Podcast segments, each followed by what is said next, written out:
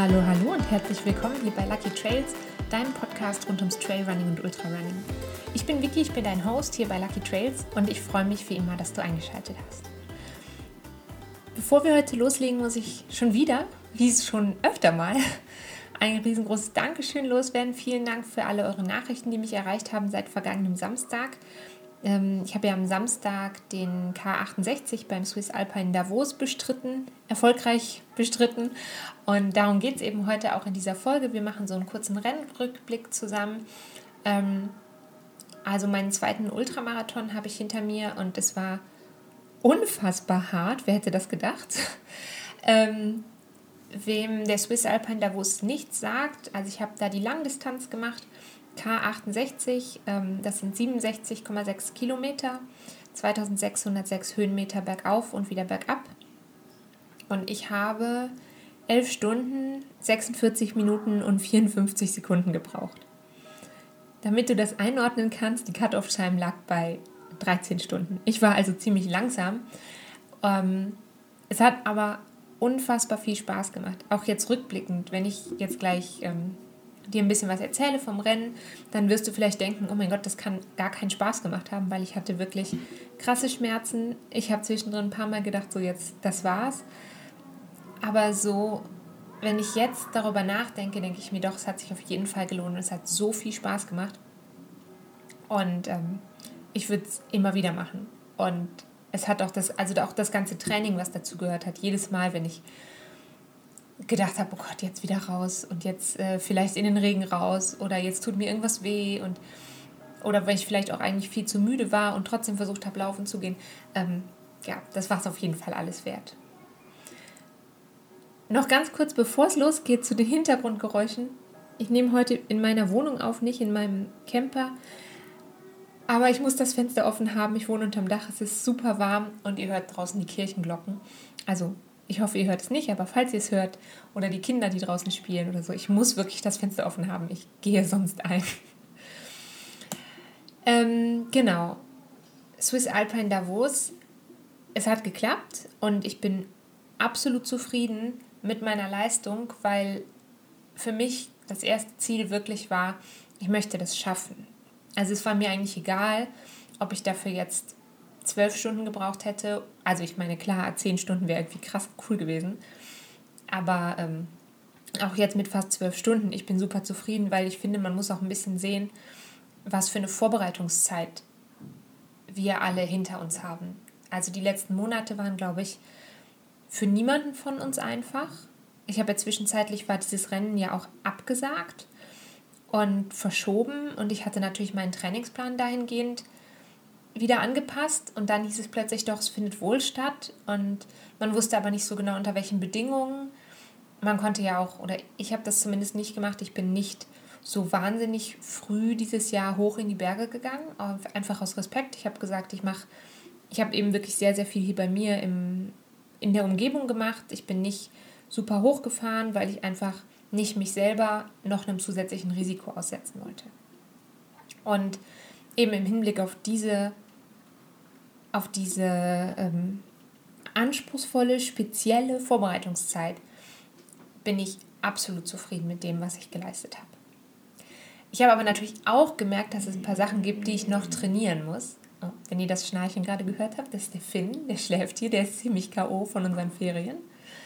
Ähm, genau, also ich habe gemerkt, was ich auch trainieren muss.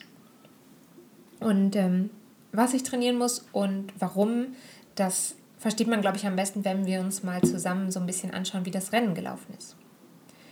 Ähm, ich bin am Anfang total gut weggekommen. Ich habe die ersten vier Kilometer in knapp 26 Minuten zurückgelegt. Das ist für mich persönlich in den Bergen eine ziemlich gute Zeit. Ich bin dann natürlich ein bisschen langsamer geworden. Es ging so sanft bergauf. Aber insgesamt der erste Teil vom Aufstieg, also erst ging es so ein bisschen so durchs Tal für ungefähr 15 Kilometer, 10, 15 Kilometer. Ähm, ging immer nur so sanft bergauf, das hat super gut geklappt. Und dann kam auch der erste Teil vom eigentlichen Aufstieg. Und der hat auch gut geklappt, weil ich wirklich mich daran erinnert habe, okay, ähm, das ist was, was ich im Training geübt habe. Ich habe versucht, im Training auf langen Läufen etwa alle 45 Minuten was zu essen.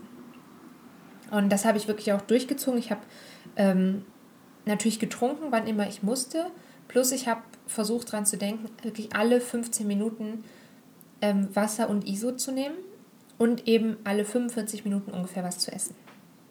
Und es hat auch gut geklappt, aber ich habe beim zweiten Teil vom Aufstieg hoch zum Sertikpass, habe ich einfach zu spät, also da hätte ich einfach die Zeiten, die, die Pausen zwischen dem Essen sozusagen ein bisschen verringern müssen. Ich habe also ein bisschen zu spät wieder neue Energie hinzugeführt und deswegen war ich relativ langsam. Das ist einfach ein typisches Problem bei mir. Ich denke dann, ah, es geht noch und esse dann quasi zu spät. Und dann ähm, bin ich wirklich bei dem letzten Teilstück vom Pass ziemlich eingebrochen. Aber ich hatte Glück. Ich bin, ähm, das finde ich auch total schön am Trailrunning. Ich bin nicht ganz alleine gewesen da auf dem Teil, sondern ähm, der Klaus. Klaus, wir haben uns natürlich vorher noch nie gesehen und danach auch nie wieder gesehen, aber ähm, es war sehr schön. Wir sind da zusammen hochmarschiert und ähm, haben unser Traubenzucker geteilt und ähm, es hat mich sehr gefreut, ein paar Minuten mit dir zu verbringen. ähm, und als wir dann oben am Pass waren, dann ging es bei mir relativ schnell wieder, aber dann stand ich natürlich so ein bisschen vor meinem nächsten Problem ähm, mein nächstes Problem ist natürlich, wenn es bergab geht. Das habt ihr schon gehört. Ich bin sehr, sehr schlecht bergab. Ich glaube, ähm, ich kann das einfach nicht so gut und ich glaube, dass es daran liegt, dass ich ein sehr vorsichtiger Mensch bin. Also ich bin dann oft zu vorsichtig und also ich will jetzt nicht sagen, dass man irgendwie ein mega Risiko eingehen muss, aber mir persönlich täte es manchmal gut, wenn ich einfach ein bisschen mehr Gas geben könnte und mich ein bisschen mehr trauen würde. Also das ist auf jeden Fall was, was ich ähm, für die Zukunft für mich, fürs, fürs nächste Jahr, so ist denn, also es wird sicherlich nächstes Jahr was geben, ob es wieder die Swiss Alpine wird, weiß ich natürlich noch nicht. Ähm, aber das ist definitiv was, was ich für mich trainieren muss. Also habe ich mir dieses Jahr, dieses Mal fest vorgenommen, dass ich dann mal mit der Bergbahn hochfahre und mich wirklich nur aufs Bergablaufen konzentriere. Wirklich mit frischen Beinen mal so einen relativ steilen Abstieg wage und mich ein bisschen durchteste, sozusagen. Ähm, genau, auf jeden Fall ging es dann erstmal steil bergab und ähm, danach ging es dann aber auch auf ähm, einem breiteren Wanderweg und da konnte ich richtig Zeit gut machen, bin noch mal ein gutes Stück gelaufen, auch mit einem ungefähr mit einem 6-Minuten-Schnitt pro Kilometer. Jetzt im Nachhinein denke ich, vielleicht war das auch schon fast ein bisschen zu schnell. Also vielleicht wäre ich besser ein bisschen langsamer gewesen, hätte dann nachher noch mehr Energie gehabt. Aber sei es drum, in dem Moment hat sich so gut angefühlt, so schnell darunter zu laufen und deswegen habe ich das gemacht. Da ist mir im Übrigen auch noch was aufgefallen ihr habt ja, ähm, ich weiß gar nicht mehr genau, welche Folgennummer das war. Da ging es so ein bisschen um den Ausrüstungscheck und was ich so dabei habe. Und ähm, ich hatte mir inzwischen einen neuen Rucksack besorgt. Der hat 12 Liter Fassungsvermögen und da kann man aber hinten, das konnte ich bei meinem alten Rucksack nicht, die Wanderstöcke, also die oder die Laufstöcke reinpacken. Und das fand ich total angenehm, weil ich war das bisher immer gewöhnt, auf langen Strecken die Stöcke die ganze Zeit in der Hand zu halten. Aber irgendwann kannst du das nicht mehr. Irgendwann willst du das nicht mehr in der Hand halten. Zwischenzeitlich hatte ich so ein Hydrogel gegessen. Ich hatte total klebrige Finger und ich wollte einfach nur diese Stöcke loswerden. Und das ist super cool gewesen, weil ich konnte die hinten unter meinen Rucksack packen. Und ähm, da habe ich dann auch gemerkt, ich bin auch schneller bergab, wenn ich dann, also auf einer Strecke, die ich laufen kann, wenn ich dann die Stöcke eben nicht in der Hand habe. Auf jeden Fall bei diesem Abstieg konnte ich ähm, dann nochmal Zeit gut machen und ähm, habe dann bei Kilometer 30 ungefähr den Felix getroffen und natürlich Joma und Finn. Die haben sich sehr gefreut. Ich habe sie schon von weitem gehört, wie, also Finn nicht, aber wie Joma natürlich alle anderen Läufer und Läuferinnen angebellt hat. Ähm, und ich habe dann nochmal schnell meinen Isodrink gewechselt und ähm, dann ging es auch schon wieder hoch. Und zwar erstmal durch einen kleinen Wald Richtung, ähm, jetzt spreche ich das bestimmt voll falsch aus, Fanetzfurga oder so ähnlich. auf jeden Fall ähm, hoch auf einen Grat und bei dem Anstieg hatte ich so bei, ja, bei 35 Kilometern einen ziemlichen Durchhänger. Da habe ich auch zum ersten Mal ziemlich krasse Rückenschmerzen gekriegt und ähm, die habe ich jetzt immer noch mein Fazit daraus wäre, ähm, ich muss definitiv mehr Krafttraining machen, mehr ähm, Rumpfstabilität trainieren. ähm, ich habe auch sonst oft ein bisschen Rückenschmerzen. Ich weiß, ich sollte mir auch mal eine neue Matratze und neue Kopfkissen besorgen. Also mit den krassen Rückenschmerzen, die ich jetzt hatte, ja, vielleicht mache ich das jetzt mal. Auf jeden Fall ähm, war der Abstieg von dort dann auch wieder relativ anspruchsvoll und dann war ich eben wieder total langsam. Und mich hat das so ein bisschen gestresst, nicht nur weil ich so langsam war, sondern weil ich wusste, meine Familie hat sich eben verteilt an verschiedenen Stationen. Also es war ja nicht nur der Felix da, sondern äh, meine Mama und mein Papa waren auch mit da. Mama, Papa, falls ihr das hört und ihr hört das bestimmt, ähm, danke, dass ihr auch da wart. Das hat mir super viel bedeutet. Und ich habe wirklich Gas gegeben, damit wir uns sehen können. Und ähm, eben im nächsten Ort nach dem Abstieg ähm, war ich in Mondstein und da habe ich eben meinen Papa getroffen. Und das war einfach ziemlich cool, weil ich mich immer total freue, ähm, wenn ich sehe, wie er sich freut. Also das ist irgendwie total schön. Und ähm, von da, also aus Mondstein raus, gab es dann nochmal einen Aufstieg. Und da muss ich jetzt ganz ehrlich sagen, ich habe euch ja in der ähm, Folge über Rituale erzählt, dass ich mir den, ähm, das Höhenprofil und die Route und so hier in meiner Wohnung aufhänge. Aber da kam jetzt irgendwie nochmal ein Aufstieg, den hatte ich so gar nicht so fest auf dem Schirm. Das war jetzt kein mega langer oder mega krasser Aufstieg, aber ich habe irgendwie gedacht, okay, das war es jetzt wirklich mit Aufstiegen. Und ähm, da ging es dann mal so vier, fünf Kilometer bergauf und ich war einfach super langsam. Und ich bin dann eben ab Kilometer 45 super viel nur noch gegangen, weil ich konnte nicht mehr laufen. Ich habe Kopfschmerzen gekriegt. Ich weiß nicht, ob das daran lag, ich hatte eine neue Kappe, ob ich die zu eng hatte, ob ich nicht mehr genug getrunken habe. Ich habe auch versucht weiter zu essen, aber nach ungefähr, also in dem Teilstück ging es noch, aber ein bisschen weiter im Rennen rein, so nach achteinhalb oder neun Stunden, ich konnte einfach nichts mehr essen. Also wirklich, ich habe, ich hatte ganz viele verschiedene Sachen dabei, ähm, verschiedene Riegel, die ich alle kenne, ähm, plus so, ich hatte Snickers dabei. Snickers, super lecker, super gut für unterwegs. Aber ich konnte es nicht mehr essen. Also ich habe bestimmt eine Dreiviertelstunde an so einem halben Snickers rumgekaut. Weil ich immer dachte, oh Gott, wenn du jetzt noch ein Stück davon nimmst, dann musst du dich übergeben oder so. Das ging natürlich nicht, ist auch nicht passiert, aber dementsprechend langsam war ich dann unterwegs. Und ich wusste, ähm, an Kilometer 47 ungefähr kommt die nächste Verpflegungsstation und ich wusste, meine Mama wartet da oben. Die ist mit der Seilbahn da hochgefahren, die wartet da oben. Aber wir haben uns ganz knapp verpasst. Und ähm, das war eben einfach, weil die Seilbahn ist dann irgendwann wieder runtergefahren und ähm, also die letzte Bahn fuhr. Und ähm, ich hatte mir eben ausgerechnet, anhand der angegebenen Distanzen zwischen den Verpflegungsposten, dass ich ungefähr an Kilometer 47 ähm, da ankommen müsste. Und Tatsache war aber, das war Kilometer 49. Und ich habe die ganze Zeit gedacht, Gott, jetzt gleich bist du da, jetzt gleich bist du da, weil ich so ähm, das Gefühl hatte, okay, also ich habe wirklich in dem Moment gedacht, okay, wenn du jetzt da oben ankommst, da fährt die Seilbahn, du brichst ab, du gehst einfach nach Hause, du kannst nicht mehr. Und ähm, im Nachhinein war es also vielleicht auch ein ganz kleines bisschen gut, dass ich echt so, ich bin drei, vier Sekunden nachdem die letzte Gondel runtergefahren ist, bin ich oben angekommen. Und ich glaube, es war eigentlich gut, weil ich hätte es vielleicht tatsächlich das Rennen abgebrochen. Und ähm, jetzt in dem Moment ähm, ging das halt nicht. Und deswegen bin ich halt weitergelaufen. Das Einzige, was ich ein bisschen frustrierend fand, war eben, ich kam eben oben an und ich weiß, ich war in dem Moment schon langsam. Es waren schon, glaube ich, gar nicht mehr so viele Läufer hinter mir gefühlt. Aber ähm, die Verpflegungsstation da oben wurde halt irgendwie schon so halb abgebaut. Und ähm, das ist halt schon so ein bisschen ein komisches Gefühl, wenn man da ankommt und da stehen nur noch so drei einsame Wasserbecher und man hat das Gefühl so, okay, du bist der langsamste Mensch der Erde.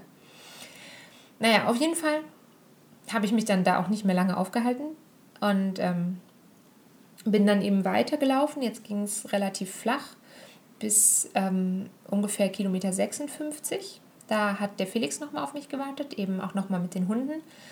Und ähm, auf dem Stück, bis ich bei ihm war, musste ich echt extrem kämpfen. Also ich hatte immer noch mega Kopfschmerzen und mein Rücken wurde nicht besser, mir war schlecht.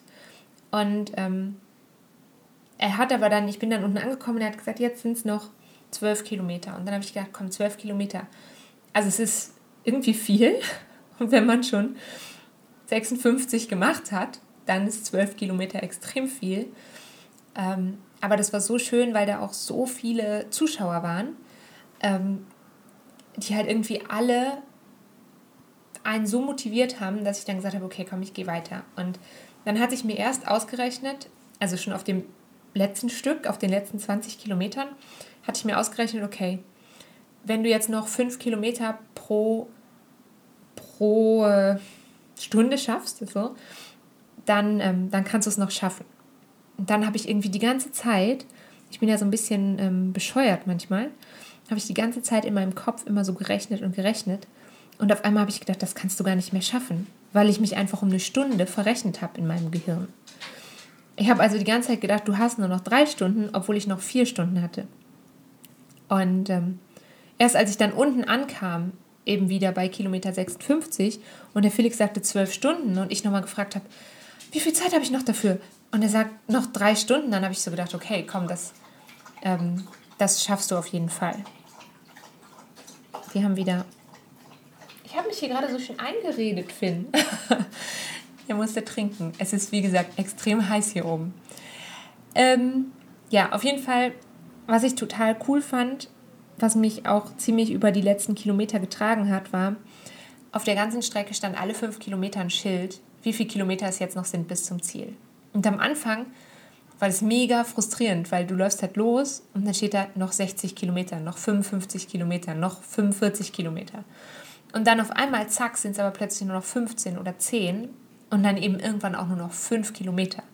Und 5 Kilometer, wenn du das hinter dir hast, dann die schaffst du auch noch irgendwie. Auf jeden Fall ging es dann nochmal ziemlich bergab und ich konnte tatsächlich stellenweise nochmal was laufen. Ich bin ähm, insgesamt sehr viel von der Strecke gewandert. Jetzt im Nachhinein ärgert mich das ein kleines bisschen, hätte vielleicht mehr gekonnt. Aber in dem Moment habe ich halt einfach nicht mehr gekonnt. Und das ist auch okay. Aber auf jeden Fall war es mega cool, wenn man dann in den Zieleinlauf kommt, so auf die letzten zwei Kilometer, sag ich mal. Und da saßen halt echt noch Leute. Es war jetzt auch schon nach 8 Uhr. Und da saßen dann, also 8 Uhr am Abend natürlich. Und ähm, dann saßen dann Leute und die sind aber extra nochmal für mich aufgestanden und auch für die Läufer, die hinter mir kamen. Ich bin noch mit zwei, drei Läufern ein kleines Stück zusammengelaufen, haben wir uns gegenseitig so gepusht und das war so cool. Und ähm, dann habe ich meinen Papa und meine Mama gesehen und den Felix und natürlich meine vierbeinigen Freunde und ähm, mein Papa hatte mir ein paar Blümchen mitgebracht zum Zieleinlauf, das war sehr schön. Und ehrlich gesagt habe ich auf dem letzten Kilometer immer nur noch gedacht, so eine Scheiße, so eine Scheiße, du hast das geschafft. So ungefähr habe ich mich gefühlt. Ich war so glücklich und so überwältigt davon und ich habe echt so gedacht, okay, jeder einzelne schmerzhafte Trainingstag und das hat sich alles so sehr gelohnt.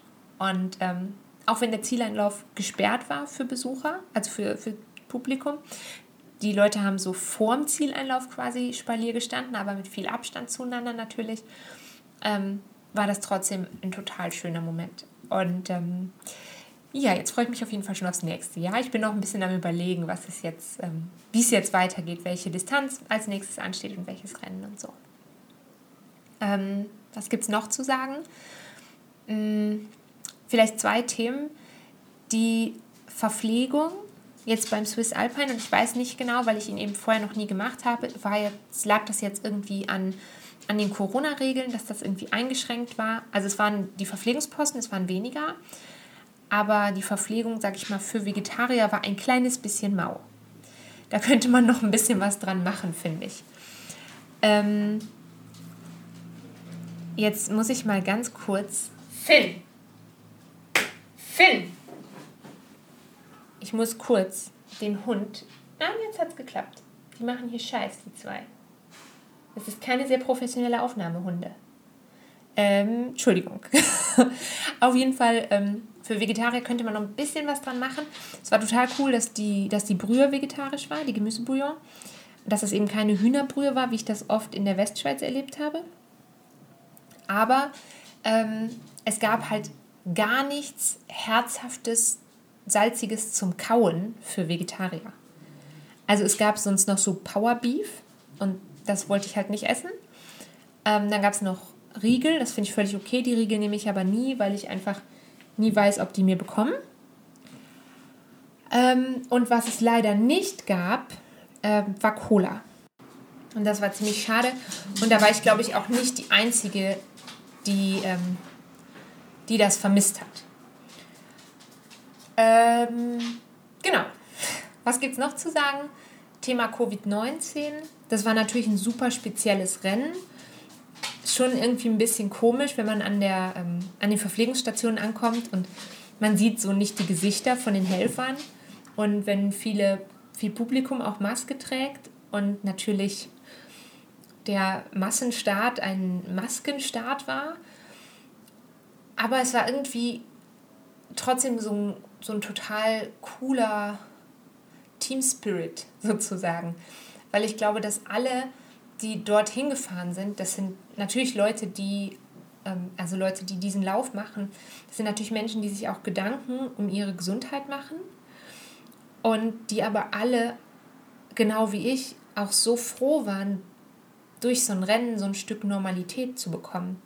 Und ähm, dass, dass das überhaupt stattfinden konnte. Das war einfach so cool und deswegen haben sich alle ziemlich, ziemlich gut dran gehalten. Also man musste die Maske beim Start tragen und ähm, sie war angesagt, dass man sie dann eben nach dem Zieleinlauf direkt anlegt. Das ähm, habe ich auch gemacht und das haben auch alle anderen gemacht. Äh, ich habe sie dann nochmal abgezogen, um mein Finisher-Bier zu trinken, aber mit viel Abstand zu allen anderen. Und dann eben, ähm, meine Familie habe ich dann eben erst draußen aus, also ich bin dann raus aus dem Stadion und da habe ich meine Familie dann getroffen und ein paar kleine Tränchen verdrückt. Auf jeden Fall ähm, würde ich sagen, für, für mein Empfinden waren, waren diese Maßnahmen gut und, ähm, und auch ausreichend. Also es hat sich, es hat sich sicher angefühlt, ohne dass man das Gefühl hatte, man war jetzt extrem eingeschränkt. Also klar, sowas wie wir jetzt beim die Startnummer abholen, da war jetzt das war wirklich zack rein, Startnummer und wieder raus. Ähm, und auch nach dem am Ziel. Also ich wäre gerne noch ein bisschen am Ziel stehen geblieben und hätte noch ein paar andere Läufer bejubelt. Ich habe noch drei, vier andere Läufer reinkommen sehen.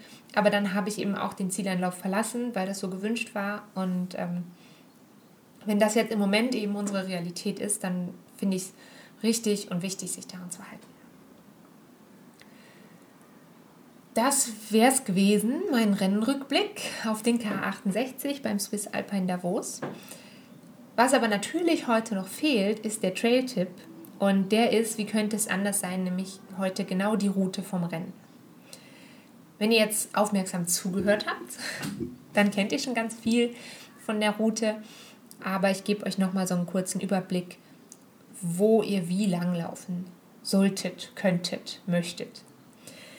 Ähm, Start ist eben in Davos. Da geht es erstmal sanft ansteigend durchs Tal, rauf nach Dürboden. In Dürboden gibt es ein Gasthaus.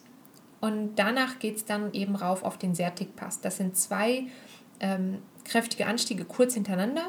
Also zwischen den beiden Anstiegen ist so eine ganz kurze Hochebene. Und von dort geht es dann eben ziemlich zügig und ähm, am Ende eben auch über so wirklich breite Forststraßen wieder runter. Dann kommt man unten in so einem kleinen Talkessel an und dann geht es eben direkt wieder hoch durch den Wald zur Vanetzfurga und danach über eine total schöne Hochebene. Also man steigt erst so ein bisschen durch den Wald an, dann kommt man auf diese Hochebene, die total schön war, total viele Alpenblumen und irgendwie habe ich die ganze Zeit erwartet, jetzt gleich hüpfen da die Murmeltiere rum, die waren aber wahrscheinlich schon weg, weil da einfach zu viele Läufer waren. Und eben von da aus geht es dann weiter hoch ähm, auf den Grat. Und ähm, von da geht es dann wieder steil runter in den kleinen Ort Mondstein. Und da kommt man am Gasthaus Oberalp vorbei. Ich habe nur ganz kurz angehalten und mich einmal am Brunnen erfrischt. Aber ich glaube, es sah total urig aus. Also wenn ich nochmal in Davos bin, werde ich vielleicht ähm, dort mal hinwandern. Im Ort Mondstein selber gibt es eben auch Möglichkeiten zur Einkehr. Da gibt es mehrere Brunnen. Und von da auf geht es dann kurz vor der Kirche rechts hoch ähm, Richtung Jatzmeder an der Station Rinnerhorn.